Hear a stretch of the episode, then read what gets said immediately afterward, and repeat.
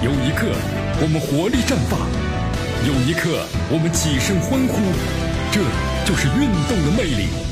大话体育让您身临赛场，聆听运动带来的精彩。大话体育。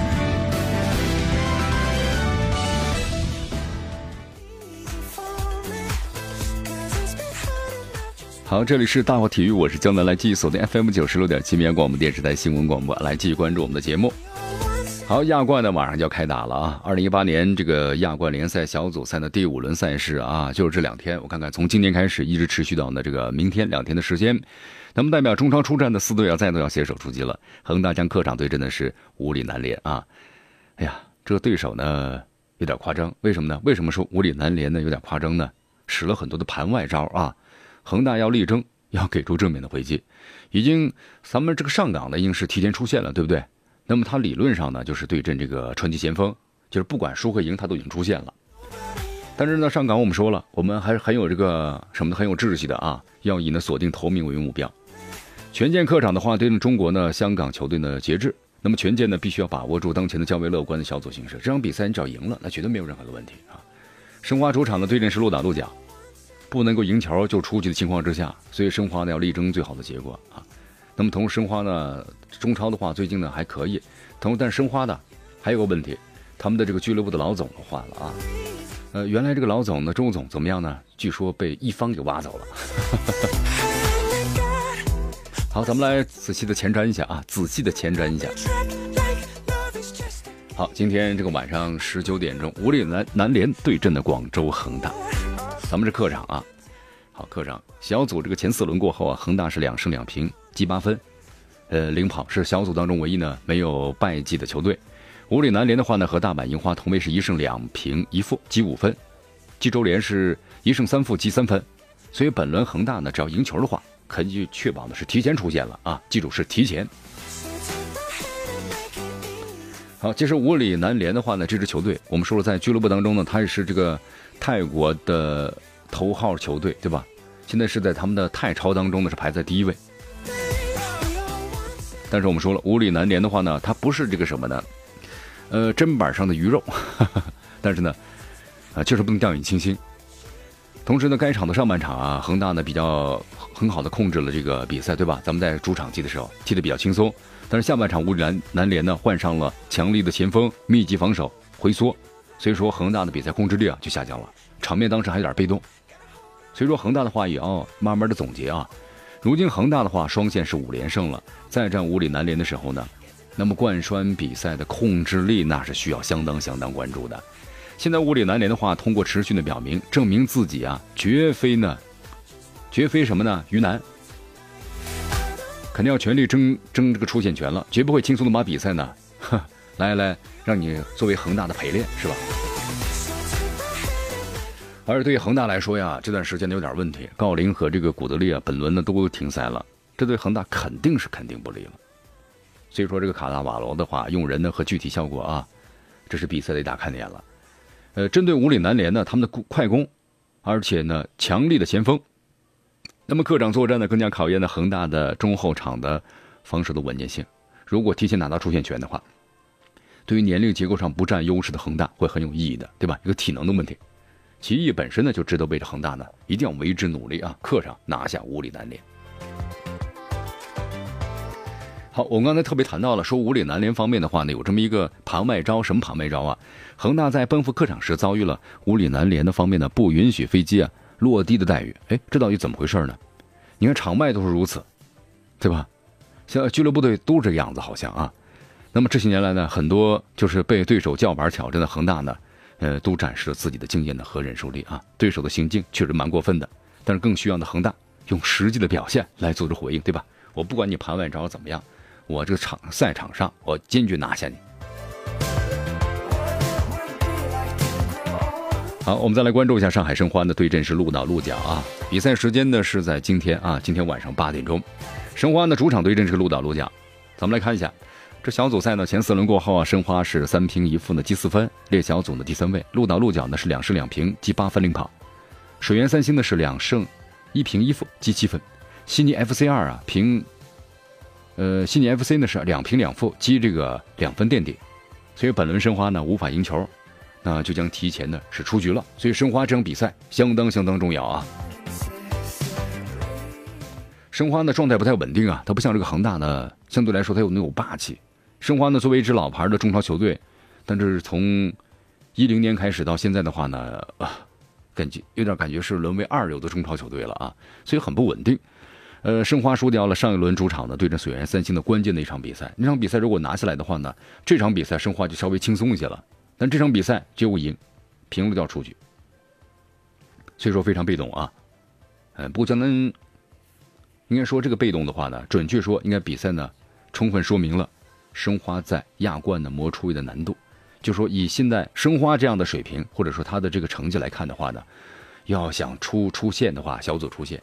确实还是蛮困难的，但是我们话说回来了啊，中超联赛中呢，申花呢刚刚收获了连胜，上周末对华夏精彩那场比赛呢很精彩，对不对？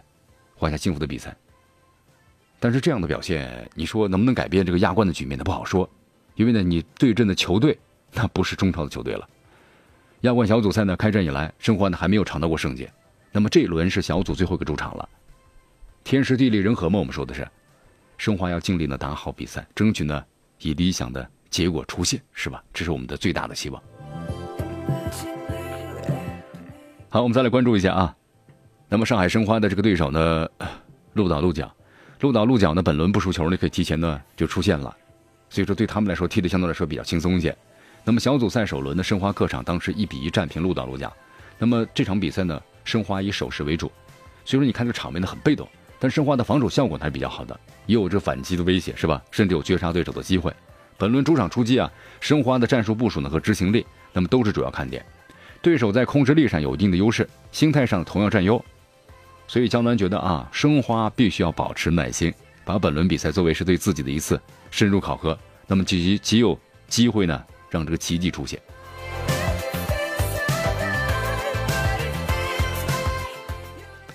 好，咱们再来关注一下啊，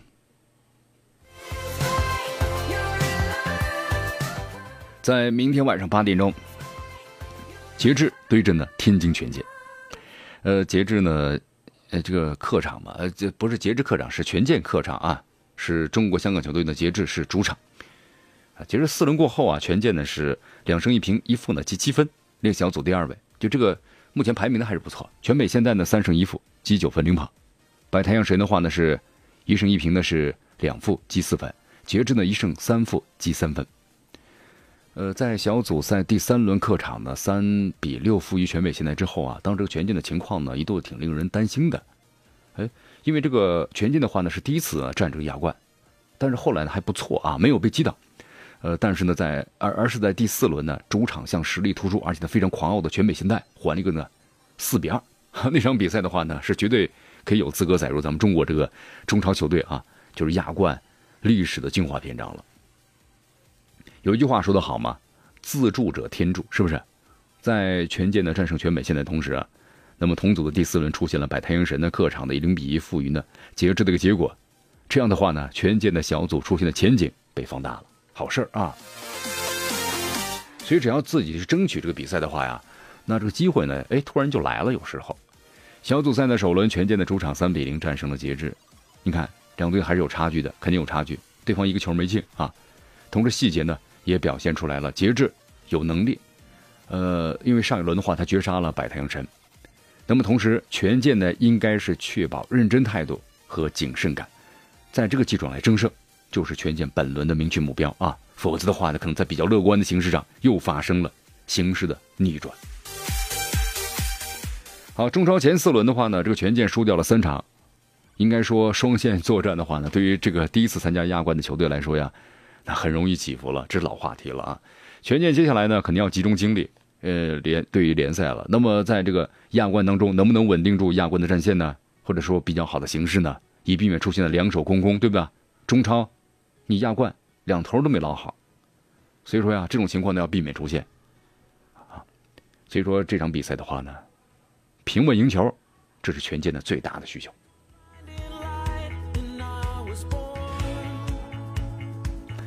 好，我们再来关注一下这个 F 组，F 组上海上港的对阵是川崎前锋啊。比赛时间是明天了，明天晚上的八点钟。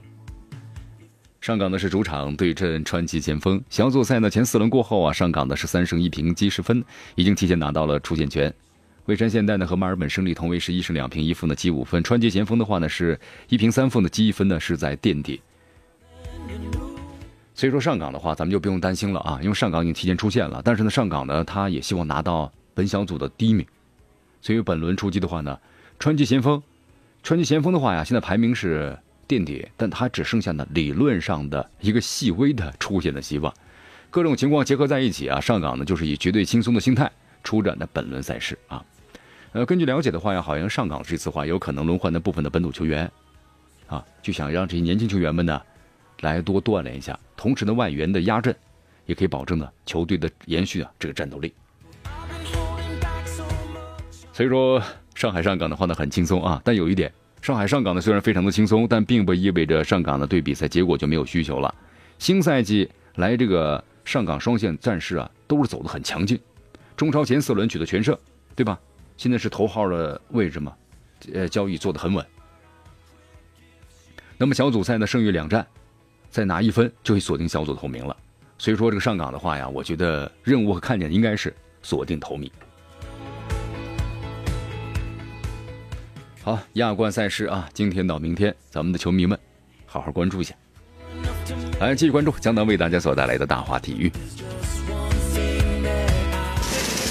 报道体坛风云，回顾经典赛事，展示明星风采，最全面、最及时、最火爆，尽在大话体育。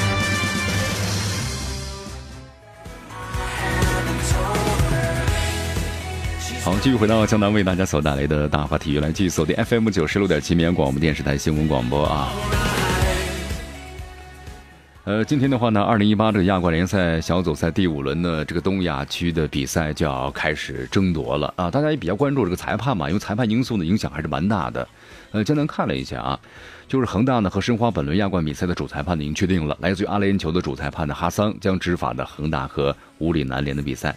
来自于马来西亚的主裁判呢穆罕默德·阿米鲁尔将执法呢申花和鹿岛的比赛。好，一般呢就是东亚呢执法西亚的啊，西亚的执法是这个东亚的采取的互换的这个方式。那咱们来看一下吧，这个哈桑，哈桑呢率领阿联酋的这个裁判组呀，那么已经是抵达了五里南联对阵的广州恒大的亚冠赛场了。啊，大家印象对他深不深刻呀？嗯。让恒大全队印象特别深刻的仇人啊，哈桑，在二零一四年当时呢，就是也是执法恒大的比赛，这是第三次了。二零一四年亚冠的八强赛第一回合，恒大呢客场是零比一负于了西西尼流浪者的比赛中，哈桑当时呢罚下了广州恒大球员的张琳鹏、郜林和主教练里皮啊，那次连续出牌啊。后来他在二零一六年呢还执法了恒大主场二比二呢和浦和的亚冠小组赛。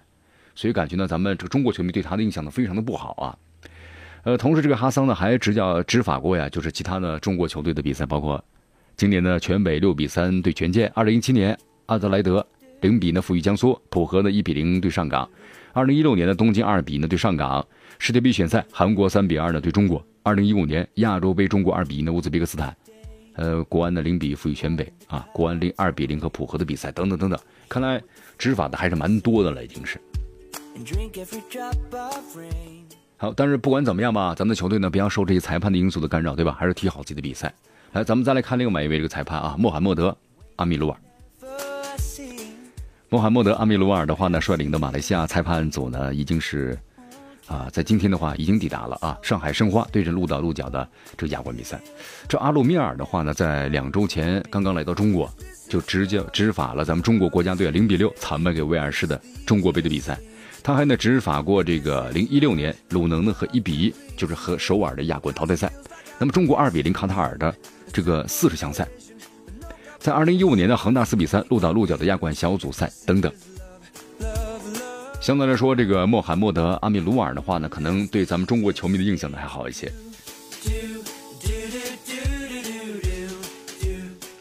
好，这两天的话呢，咱们中超的球队嘛还是蛮紧张的，对吧？这亚冠的话，我们说了。虽然国内的中超的赛事呢很重要，但是亚冠的话呢，那更代表的是中国的足球。所以说呢，各支球队啊也是相当的重视啊。呃，在昨天晚上的时候啊，申花主帅吴金贵呢携队长的莫伦特出席了赛前的新闻发布会。好，对于今天晚上的备战情况呀，吴金贵呢表示，时间呢非常非常的紧，上一轮联赛刚刚结束不久，就要面对即将到来的亚冠，但我们还是会全力以赴呢准备和打好这个鹿岛鹿角的比赛。球队这两天的话呢，是还是以调整为主，从时间来讲不够啊，但队员的动力很足，我们也会呢全力以赴打好这个比赛。好，吴金贵呢？吴指导，哎呀，这段时间呢，我觉得也蛮辛苦的。上海申花这个成绩呢，还将就吧，还将就，还不错啊。但如果一旦成绩不好的话，我觉得土帅肯定要备受争议。随着吴金贵呢，吴指导那是大风大浪里的走过来了，对吧？也经历过很多的挫折了，所以说这方面呢，我觉得承受能力还是蛮强的。好，这两天的这个比赛的话呀，对申花来说呢，消耗还是蛮大的。同时，荣浩呢也没有办法出场，那这方面该怎么准备呢？吴指导呢告诉记者，因为荣浩啊是最后的时刻才加盟的，所以亚冠呢没有报上名。那么其他队员的话呢，面临着一周双赛，所以体能上呢肯定会受到影响。但是球员在恢复过程中啊，所展现出来的这个精神面貌呢，还是相当不错的。好，现在还有个问题啊，就是申花所有的进球都是外援包办的。那么对此的话呢，有没有本土球员能够打破进球荒？吴指导呢表示，呃，大家看到我们有非常高质量的外援，他们包揽进球，对于球队是非常好的。但是如果呢有中方球员进球，对于球队的帮助会非常非常的大。希望呢这个比赛不仅有外援进球，也希望在今天的这个亚冠有国内球员进球啊。确实啊，咱们国内球员们，你看就好好表现自己，不要呢只当个二传手啊，由外援来攻城拔寨。国家队当中，江南呢重复了没有外援的呀。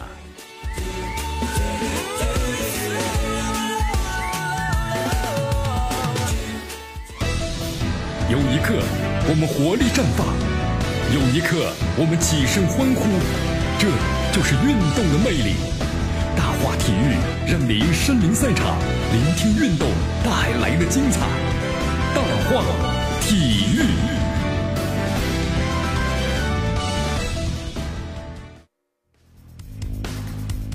好，继续回到江南为大家所带来的大话体育，来继续锁定 FM 九十六点七绵阳广播电视台我们的新闻广播啊，来，咱们继续关注啊，亚冠亚冠，今天晚上这个亚冠对吧？上海申花，上海申花队队长的莫雷诺也说了，哦，正如吴指导所说的，上个礼拜我们刚刚结束了一场非常高质量的比赛，所以我们准备的时间不是很多了，因为我们取胜了，所以士气呢非常的旺，呃，但是亚冠的比赛我们可能会有些困难，体能吧，但是也正常，因为之前的话呢，我们有很多很多的伤病。所以我们希望，在明天啊，因为新闻发布会是昨天嘛，奉献一场的精彩的比赛。好，在第一回合要打这个鹿岛鹿角的时候呢，莫雷诺有一个进球啊。那么这次第二回合是不是能够进球来帮助球队呢取胜啊？莫雷诺说了，其实作为球员的话，我当然希望呢能够更好的发挥，能够拿下比赛，能够进球，这是肯定啊，有这么一个巨大的愿望。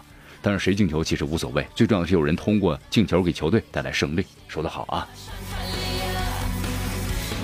好，最近申花呢出了这么一件事儿啊，就能为大家介绍一下。申花出了什么事儿呢？中国足坛一个重磅消息呢，神不知鬼不觉的，终于走到了一个康桥基地之内啊，不再是神秘阶段了。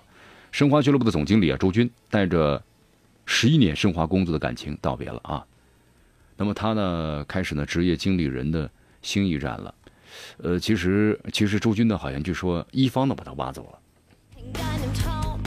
好，周军的话，你看跟在申花的话担任了十一年，我的天哪，十一年了，在中国足坛十一年这个时间呢，还真是不算短了啊，已经是。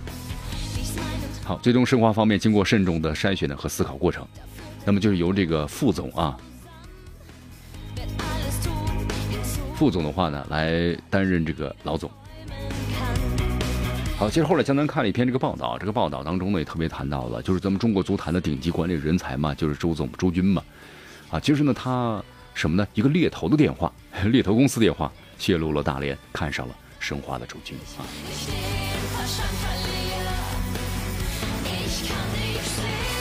为什么呢？当时就说有人呢接了个电话，这个电话呢当时就说周总你好，怎么怎么怎么样啊？你在申花这么多年，然后呢要。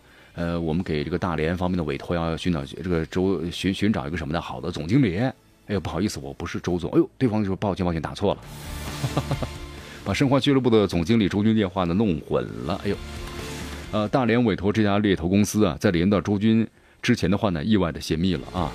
就周军的话呢，应该是去大连一方了。好，大连足球我们说了要走上这个 中超的这个是前前一流的这个平台的话呢，还是需要努力，对不对？